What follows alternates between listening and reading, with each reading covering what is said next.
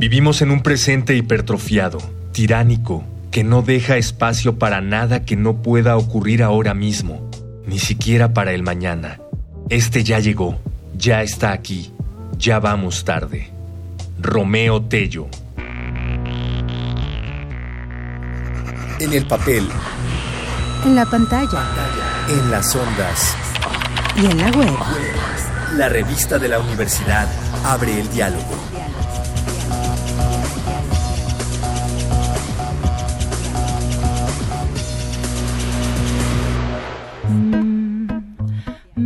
Este mes en la revista de la Universidad de México hablamos de tiempo. Y como cada mes, cerramos la serie temática de programas hablando sobre el número de la revista. En esta ocasión, nuestro invitado es Jorge Comensal, autor de la novela Las Mutaciones, estudiante de la maestría en Filosofía de la Ciencia en la UNAM y editor de contenidos de la revista de la universidad.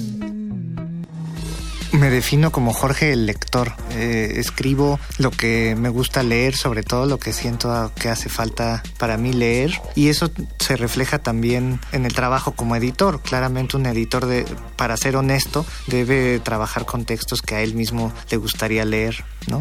Entonces como Jorge el lector, primero que nada. La chamba de Jorge Comensal es de las más interesantes. Se enfrenta a los escritores pensando en los lectores. En este sentido, Jorge trabaja los textos con sus autores y forma parte de un equipo que crea una constelación de perspectivas sobre un mismo tema. Pues mi chamba es eh, concebir y buscar, junto con, con, el resto del equipo, buscar a colaboradores que hablen sobre los temas de cada mes y lograr comunicarles qué, texto, qué tipo de texto estamos buscando para que nuestros lectores eh, se enfrenten a una, a una diversidad de temas sin que resulte el modo de abordarlos de los expertos en ellos, que resulte excluyente. Muchas veces la escritura académica o especializada se escribe para un grupo muy reducido de personas y la revista lo que pretende ser, al ser universitaria, es ser universal, ¿no? Ser leída por todos. Entonces, lograr el tono, la profundidad necesarias para no ser justamente demasiado especializados ni tampoco ser superfluos ni didácticos. ¿Cómo es el lector ideal de este editor? ¿En quién o en quiénes piensa Jorge cuando está editando?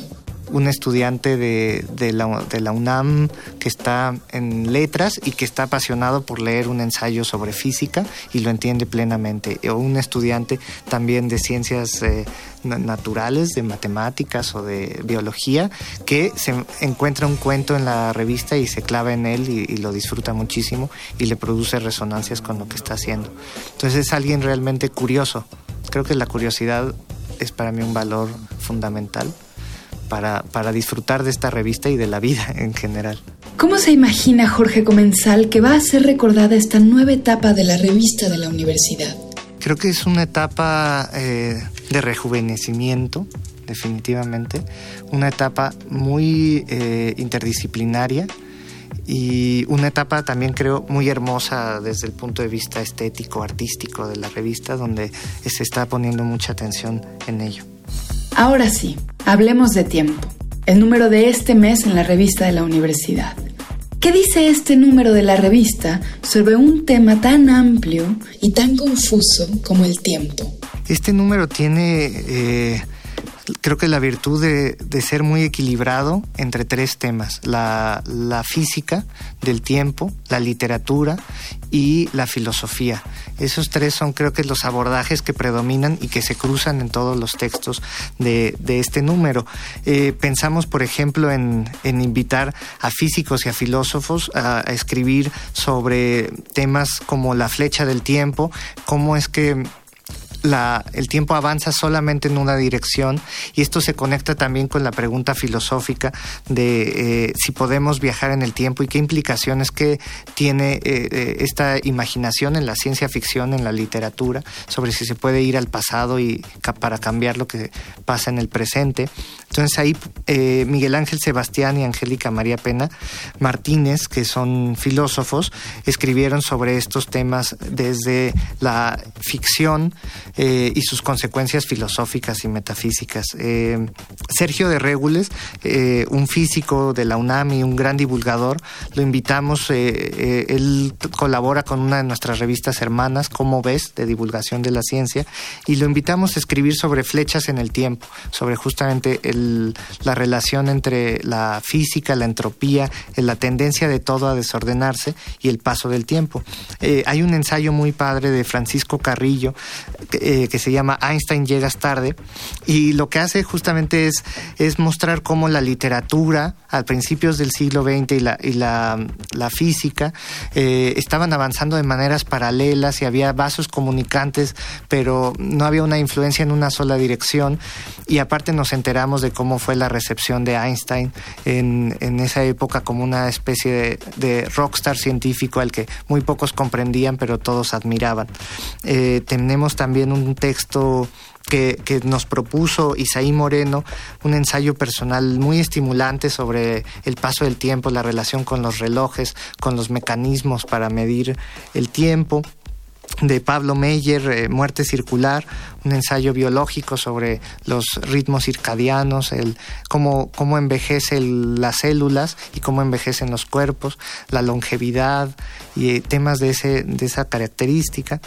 Eh, Nostalgia del presente de Romeo Tello es un ensayo también muy bueno sobre la prisa que nos agobia como, como eh, estado de ánimo de nuestro presente, eh, la rapidez como valor absoluto de nuestra época. Y así tenemos abordajes del tiempo desde el punto de vista objetivo y desde el tiempo, punto de vista subjetivo. Dos cuentos estupendos también. Eh, invitamos a Juan Pablo Villalobos, que es un escritor con un gran talento para, para percibir las, las singularidades de la idiosincrasia mexicana.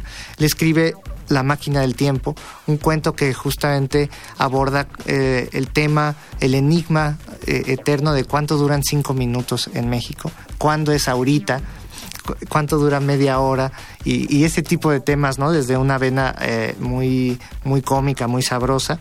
Un cuento también del escritor brasileño Joca Reiners Terrón, se llama La manzana, que, aborda el viaje en el tiempo también y entonces es una historia de amor eh, una, una, arista de la ciencia ficción muy sutil y realmente muy disfrutable que a mí me sorprendió mucho eh, lo que dejó ese, ese cuento, cómo se quedó trabajando dentro de mí después de haberlo leído por primera vez. ¿Cuáles son los textos que más le sorprendieron a Jorge Comensal? ¿Cuáles son las ideas que no esperaba y que cambiaron su propia percepción del tiempo? Hay, por ejemplo, un ensayo del antropólogo Carlos Mondragón en este número que se llama Horizontes Culturales, Horizontes del Tiempo, que habla sobre la percepción del tiempo en otras culturas, en particular en las de, la, de las islas del Pacífico, y cómo ahí eh, el tiempo realmente se mide de una manera tan diferente a la, a la que se utiliza en Occidente, que sí me confrontó con una experiencia de la historicidad completamente diferente a la que tenemos. ¿no? Entonces ese me dejó pensando sobre cómo es que estamos eh, sumergidos en una concepción lineal de la historia que tiene un principio, un fin, una dirección, todo pasa una sola vez y estamos eh, sumergidos en esta línea condenados también a, ser efímeros, a ser pasajeros y estar también separados de los demás. Creo que es muy solitaria la experiencia del tiempo en Occidente porque precisamente este texto de Carlos Mondragón abre con una anécdota. Eh, un antropólogo platica con un hombre que le dice, sí, yo conocí a Cook cuando llegó a esta isla, James Cook, lo cual pasó en el siglo XVIII y esta plática tuvo lugar hace 20 años. Entonces, ¿a qué se refería con yo lo conocí? Se refería a que un antepasado suyo lo había conocido y que esta, esta relación de linaje era suficiente para hablar en, primera persona del encuentro. Entonces, esa forma de estar conectados con los demás, estar conectados con el pasado profundo y el, el futuro, también una, creo que una, una tranquilidad al saber que no somos perecederos eh, como individuos, que permanecemos en nuestras familias, en nuestros grupos, y eso también lo hemos perdido. Si no vivimos el ahora, y ahí vuelvo al, ensayo estupendo de Romeo Tello sobre la nostalgia del presente, si no disfrutamos al máximo el momento presente, ya valimos. y, justamente creo que vale la pena detenerse a pensar sobre ello. Y esta revista creo que eh, tiene esa vocación, la de no estar condenada a la desaparición inmediata, a que no pase al siguiente mes y se tire a la basura, sino que se quede, que uno la lea, la siga leyendo con, sin prisa a lo largo del tiempo y, y no pase ¿no? para siempre de una sola vez. ¿A qué conclusión llegó el editor de contenidos después de trabajar en este número tan multidisciplinario, tan diverso, después de reflexionar con ideas científicas, sociales, tecnológicas, literarias?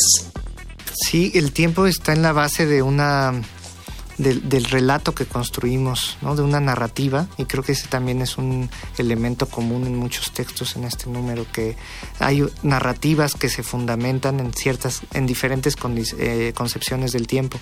Y eso eh, está muy patente en los ensayos literarios, en los cuentos, que el relato es lo que le da sentido a nuestra vida y que hay formas distintas de contarnos a nosotros mismos lo que va pasando. ¿no? El mismo nombre universitario de carrera al hacer una carrera ya estamos concibiendo el estudio como un proceso lineal de aceleración hacia una meta, de que todo está enfocado hacia un solo objetivo, que es terminarla, ¿no? Y titularse, pero no tiene que ser necesariamente vivida como una carrera, como algo que nos está eh, poniendo en competencia con alguien más. La vida puede justamente concebirse de, maneras diferentes a partir de concepciones cíclicas del tiempo, concepciones eh, de eterno retorno. Y eso es una reflexión que me queda a partir de este número, que hay distintas formas de narrarnos eh, el mundo y que la, la, la muestra que damos de textos y de abordajes diferentes del tiempo, desde la física, desde la subjetividad, desde la literatura, eh, son una muestra de ello. Podemos encontrar nuestro lugar en el mundo de una manera diferente gracias a cambiar la forma en que pensamos el tiempo. Y por último, ¿qué faltó? ¿Qué se quedó fuera para el editor? Cuando se encontró con la revista ya impresa, ¿le quedó algún pendiente a Jorge Comensal? ¿Qué tipo de texto le hubiera gustado incluir? Pues eh, lo que queda fuera, la, la política creo es lo que queda fuera. Me gustaría también volver a abordar y tenemos la posibilidad de hacerlo a través de Ágora, justamente cómo ha cambiado la concepción de los tiempos políticos, cómo la, realmente la, la, inmediatez de la publicidad, de los comentarios, del paso de las noticias febril, o sea, esta velocidad de la información afecta nuestra relación con lo público, porque en lo privado está muy bien abordado cómo vivimos el tiempo subjetivamente y cómo la rapidez nos acelera y nos hace sentir una nostalgia perpetua, pero en lo público también está este problema de cómo la, la rapidez está afectando nuestra manera de organizarnos colectivamente, ¿no? de, justamente la, la, forma en que las noticias pasan con una enorme rapidez, la información se, se olvida o no se puede como categorizar adecuadamente qué es lo importante y qué es lo, lo intrascendente, ¿no? lo efímero. Ese es un tema que queda para abordar. Una revista justamente se enfrenta con los tiempos inclementes de mandar a imprenta y de que salga a tiempo y eso nos obliga siempre a trabajar con premura, pero me da gusto que nos obligue a cerrar los temas y a decir esto es lo que podemos mostrar hasta el momento, si no crecería de manera infinita y sería intratable también para nosotros. Entonces siempre la revista también nos obliga a vivir en el futuro, trabajando siempre en lo que saldrá en un mes adelante y eso cambia la percepción del tiempo de un editor. Definitivamente, creo que uno vive siempre más adelante gracias a eso, que estás trabajando en un mes distinto al que estás viviendo. Llegamos al fin del programa. Para saber más sobre tiempo, ya pueden consultar toda la revista de manera gratuita en nuestra página de internet www.revistadelauniversidad.mx. Nos pueden encontrar en Twitter y en Facebook como arroba revista-unam y nos pueden escribir sobre este programa a arroba room radio y TV. Gracias a Yael Vais, Miguel Alvarado y Andrea González. Yo soy Elvis Lisiaga. Hasta pronto. Este programa es una coproducción de la Revista de la Universidad de México y Radio UNAM.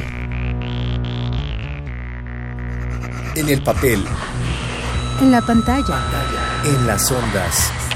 Y en la web. La revista de la universidad abre el diálogo. Radio UNAM. Experiencia sonora.